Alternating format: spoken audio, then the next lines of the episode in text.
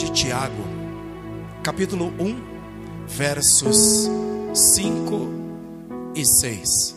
Faço a leitura na nova versão internacional da Bíblia Sagrada.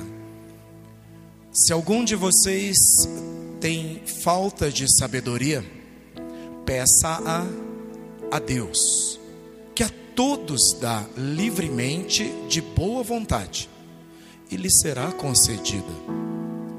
Peça-a, porém, com fé, sem duvidar, pois aquele que duvida é semelhante à onda do mar, levada e agitada pelo vento. Amém. Lhes convido a orar comigo, por gentileza. Obrigado, Senhor. Obrigado, Pai Celestial, por mais uma oportunidade. Mais uma oportunidade de ouvirmos a tua palavra que já foi lida. E em outras partes será lida ainda durante este tempo. Obrigado pela oportunidade também de participar explicando-a. E os meus irmãos ouvindo a sua explicação e aplicação. Eu te peço, Pai de amor, que nos ajudes, porque em nós mesmos nada podemos, Senhor. Inclusive, não temos em nós, em nossa humanidade, capacidade para receber, entender e aplicar essa palavra. E é por isso que precisamos de Ti, Espírito Santo de Deus. Nos abençoa. Espírito Santo de Deus, ilumina o nosso entendimento. Ajuda-nos, clareia a nossa mente. Bloqueia todas aquelas coisas que querem nos impedir agora. Bloqueia os roubadores da palavra. Toda preocupação, tudo que vem para roubar a preciosa semente que o Senhor está plantando agora, em nome de Jesus, sejam anulados, em nome de Jesus. Só o Senhor, só o Senhor tem a primazia, tem lugar, tem prioridade aqui neste lugar, em nome de Jesus. Ajuda-nos, Senhor. Por favor, ajuda-nos, Pai. Por misericórdia. Amém. Amém. Como pedir fé? Sem fé. Tiago acabou de dizer aí no capítulo 1 que Deus responderá a oração ao que pede por sabedoria. Por quê? Porque Ele dá livremente e de boa vontade. Deus não atende orações irado, de mau humor ou xingando. Tiago está dizendo ele atende de boa vontade, livremente. Ou ainda em outra versão da Bíblia diz que ele dará o que você pede, porque é generoso e dá com bondade a todos. Que maravilhoso isso, né? Que maravilhoso esse caráter de Deus. Também eu gosto muito da versão da Bíblia, a mensagem do Eugene Peterson. Ele diz assim nesse trecho: Por que é que Deus dá? Porque Ele dá com muita alegria, é com muita alegria que Ele os ajudará. Vocês serão atendidos e não serão ignorados quando pedirem por ajuda. Que Pai maravilhoso é esse! Que Pai maravilhoso é esse Deus que servimos. Mas Tiago, em seguida, faz uma exortação, ele dá um aviso. Ele vai continuar dizendo no verso 6: Peça, porém, com fé. sem duvidar. Ouviram? Deus é generoso, é bom, dá livremente, com alegria, mas Tiago está dizendo, porém, peçam com fé, não duvidando. Pode-se ler assim em outra tradução. Tenham toda a coragem ao pedir e acreditem de verdade, sem pensar duas vezes, sem titubear, sem duvidar. Portanto, aquele que não tem fé, que pode ser o caso de alguns de nós esta noite, que não crê naquilo que está pedindo verdadeiramente, que pode estar pedindo e falando da boca para fora, deve primeiro pedir e suplicar por fé e não por qualquer outra coisa, inclusive por sabedoria. Primeiro, Tiago diz: peça com fé. Então, antes de suplicar por qualquer coisa, eu preciso pedir a Deus, aumenta a minha fé preciso mesmo é de fé. O meu problema é anterior ao pedido que eu quero fazer. O meu problema está lá na base, está nos alicerces da espiritualidade. Eu preciso de fé. No reino é assim que funciona. De verdade, irmãos, não tem outro caminho. É por fé que as coisas acontecem. Tiago está dizendo: comece pedindo então fé. Em outras palavras, é isso. Então, mas como é que eu peço por fé se a oração sem fé não tem valor nenhum? Alguém me ajuda? Como eu pedirei por fé se eu não tiver fé? Eu não estou querendo colocar vocês numa enrascada, numa armadilha de argumento ou raciocínio, não. Como pedir fé sem fé? Vamos olhar isso com muito carinho. Com muito carinho. Em primeiro, eu quero lhes dizer que todo começo pode ser pequeno e muitas vezes insignificante. Deve haver lá no seu íntimo, no íntimo do meu ser, uma pequena fé, porque, inclusive, senão eu não estaria aqui.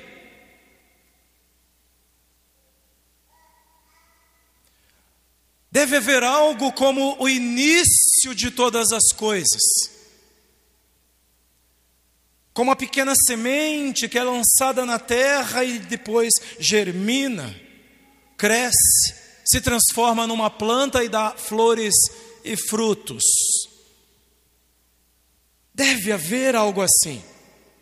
Como o pequeno embrião que se forma no útero da mulher quando engravida. É pequeno, é pequeno demais, quase imensurável, mas é um começo.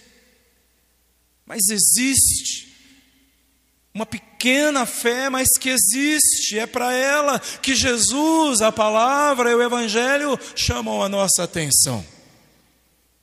Se olharmos para os personagens bíblicos, não veremos grandes rompantes de fé, veremos pequenos começos, irmãos. Puxem pela memória, veremos pequenos inícios, então, eis aqui alguns ensinos na Escritura e alguns fatos sobre essa pequena fé, que de verdade, de verdade, é a tônica do que está aqui, é o foco do que está aqui. Todos, de alguma maneira, começaram pequenos, quase que insignificantes. Então, nós não estamos tão mal assim. Que tal? Hã? Não é verdade? É.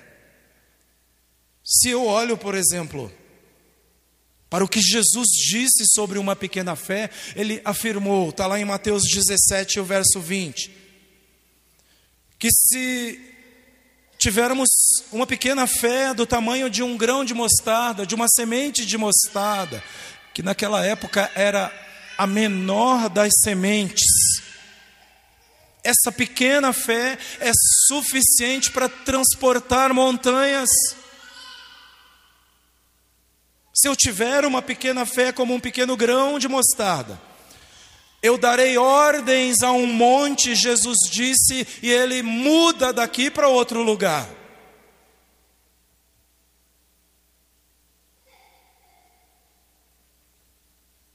Eu lhes asseguro, disse Jesus, que se vocês tiverem fé do tamanho de um grão de mostarda, poderão dizer a esse monte: vá daqui para lá, e ele irá nada lhe será impossível. E na sequência desses eventos, eu uso apenas o que relatou Lucas em seu evangelho, no capítulo 17, verso 5. Os discípulos foram honestos com Jesus. Honestamente e humildemente pediram ao Senhor: aumenta a nossa fé diante do acontecido, e já vamos ver o que foi, os discípulos falaram: só tem um jeito. O Senhor precisa aumentar a nossa fé. Que tal essa noite, hein? Que tal orarmos como oraram os discípulos? E dizer: Senhor, aumenta a minha fé. Eu preciso mais fé. Eu preciso crer mais na tua palavra. O pai de um menino endemoniado, que era jogado ao chão por demônios, por espíritos malignos, espumava pela boca e ficava depois como morto, foi até Jesus e levou o seu filho a Jesus. Jesus o interroga, ele diz que levou, os discípulos não conseguiram curar.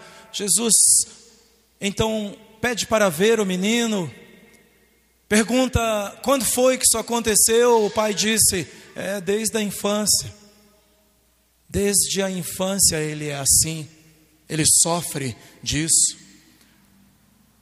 E o pai continua e diz: Se tu podes, então faz alguma coisa pelo meu filho. Agora imaginem a expressão de Jesus. Jesus olha para aquele pai e diz: se eu posso, Jesus joga para ele. Tudo é possível ao que crê, disse Jesus para aquele pai.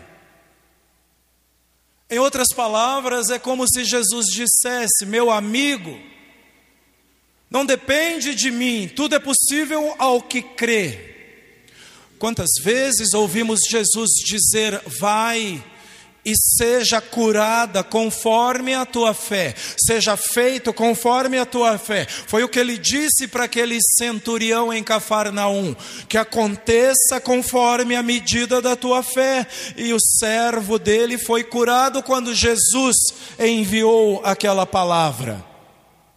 Tudo é possível ao que crê, diz Jesus. Agora, o que encanta não é saber que tem esse poder a partir de uma fé manifestada. O que encanta é a resposta daquele pai ao Senhor Jesus. Está em Marcos capítulo 9, verso 24 creio, disse o pai, ajuda-me a vencer a minha incredulidade. Ele disse: crer, eu creio, eu preciso é que o Senhor me ajude a crer mais, que o Senhor me ajude a sair dessa incredulidade. Eu creio, ajuda-me.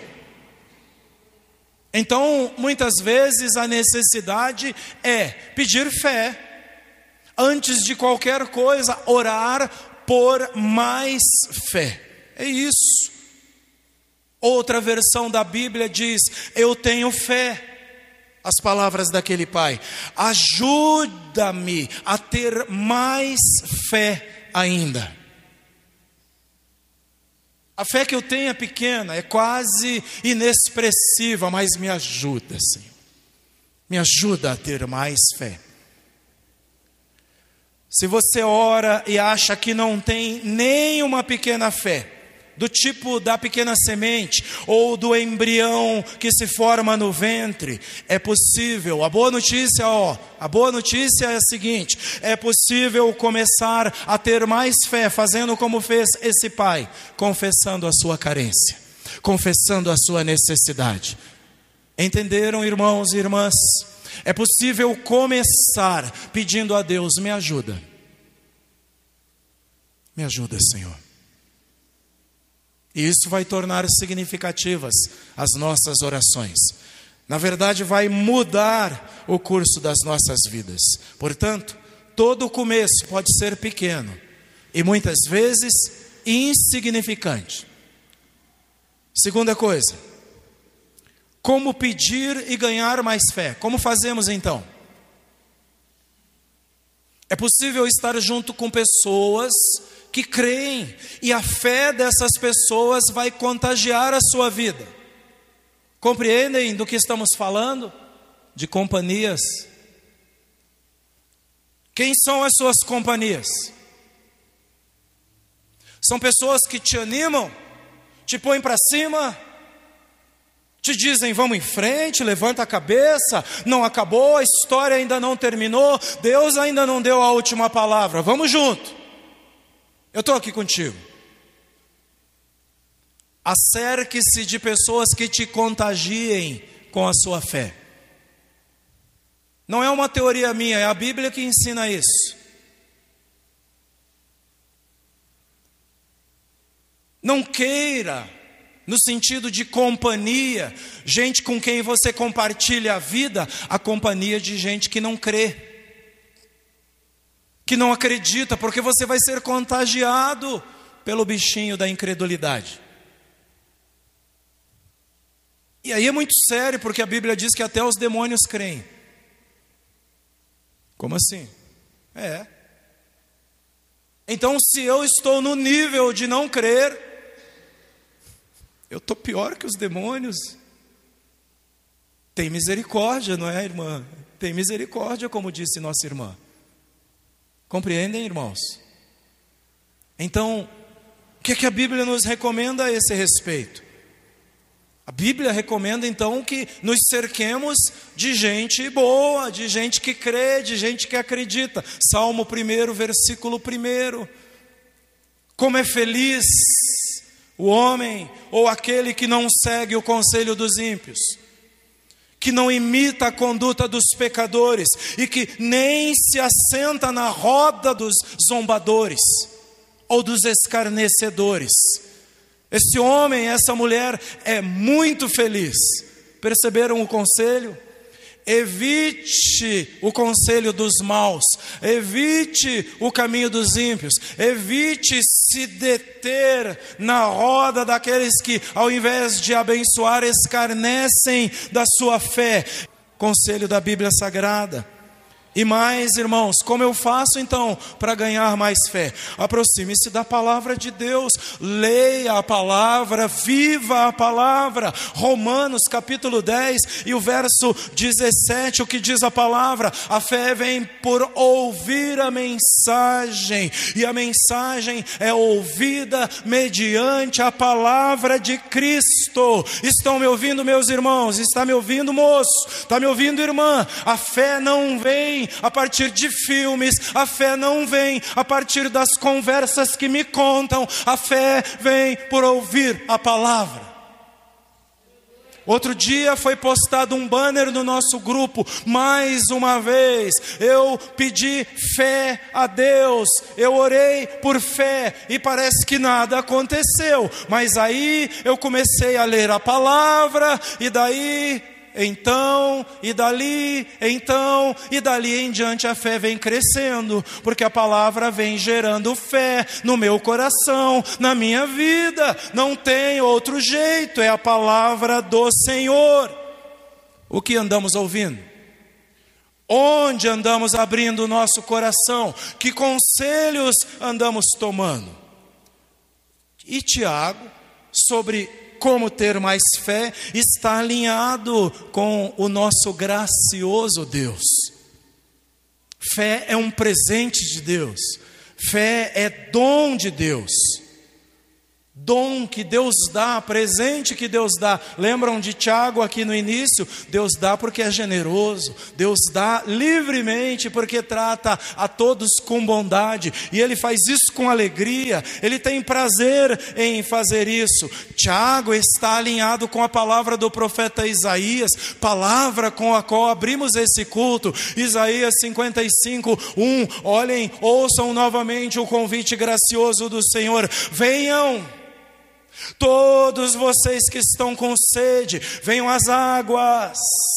Olha o convite de Deus. E vocês que não possuem dinheiro algum, venham, comprem e comam. Venham, comprem vinho e leite, sem dinheiro e sem custo. Venham, diz o Senhor. Este é o convite de Deus, não tem preço. Aliás, quem de nós pagaria? Nunca, nunca, de jeito nenhum, estaríamos condenados da Silva para sempre, se não fosse a preciosa graça de Deus, seu generoso amor, enviando-nos Jesus Cristo para nos resgatar do poder do pecado.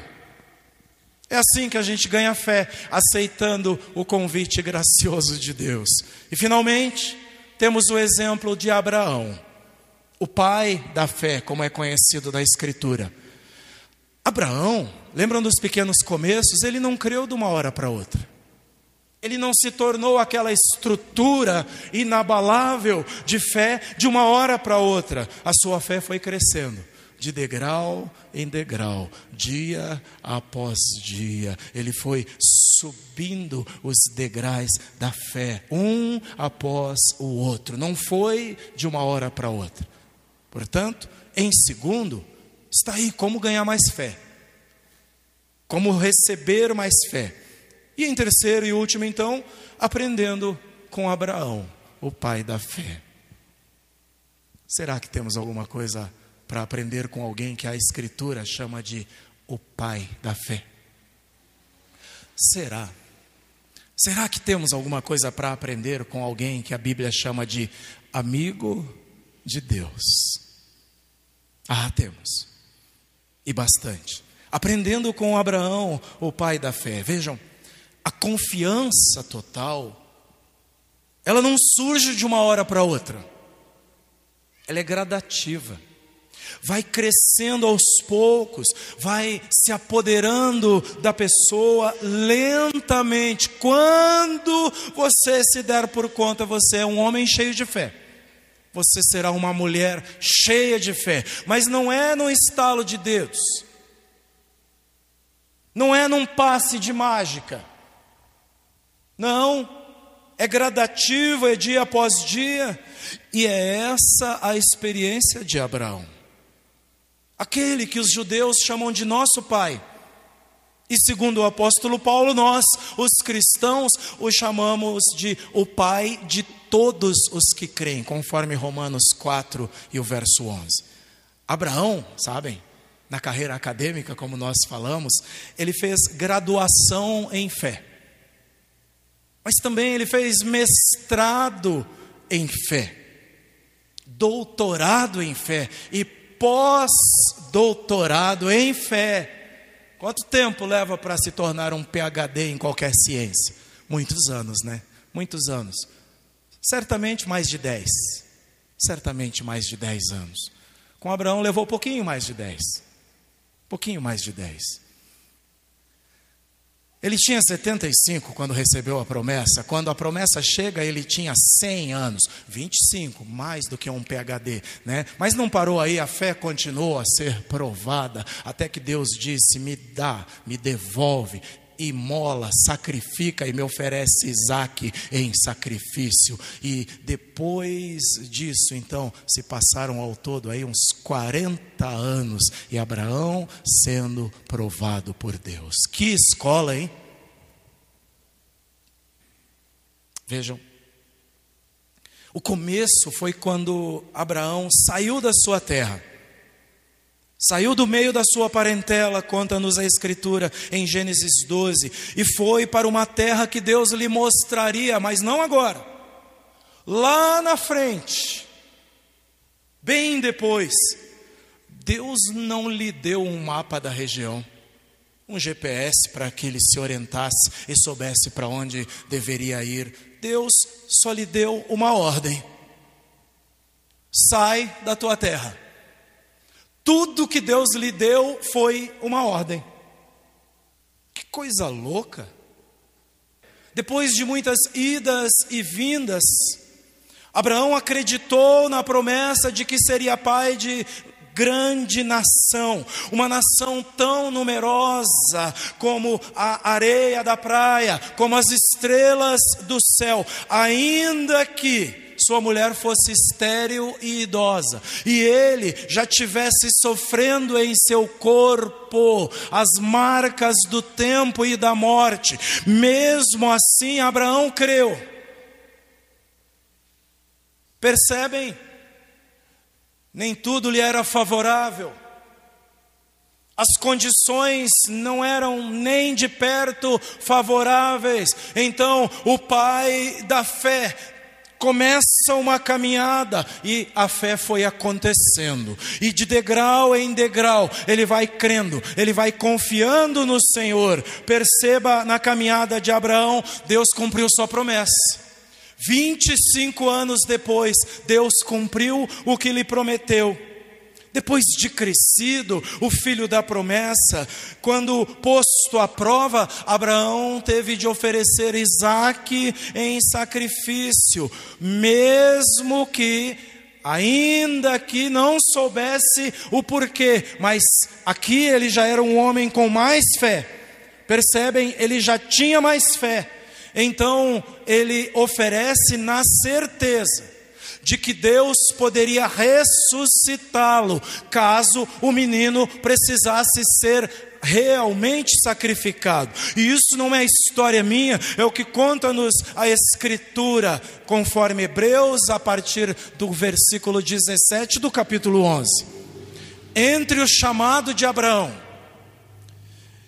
e o que mais tarde aconteceria em Moriá, na terra de Moriá, onde ele precisou oferecer o seu filho em sacrifício. Passaram-se uns 40 anos.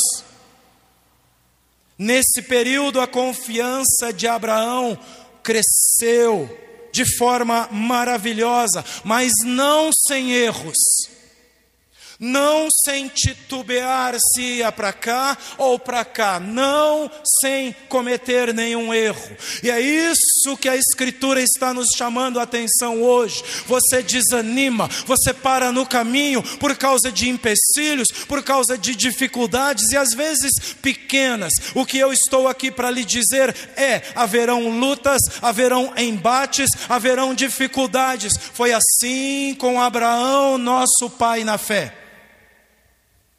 Ocorreram lutas, dificuldades e erros, muitos erros.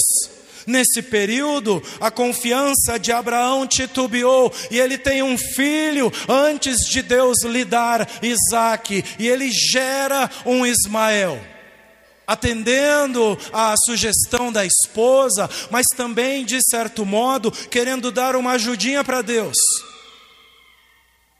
Me ouvem? Às vezes queremos ajudar Deus no processo.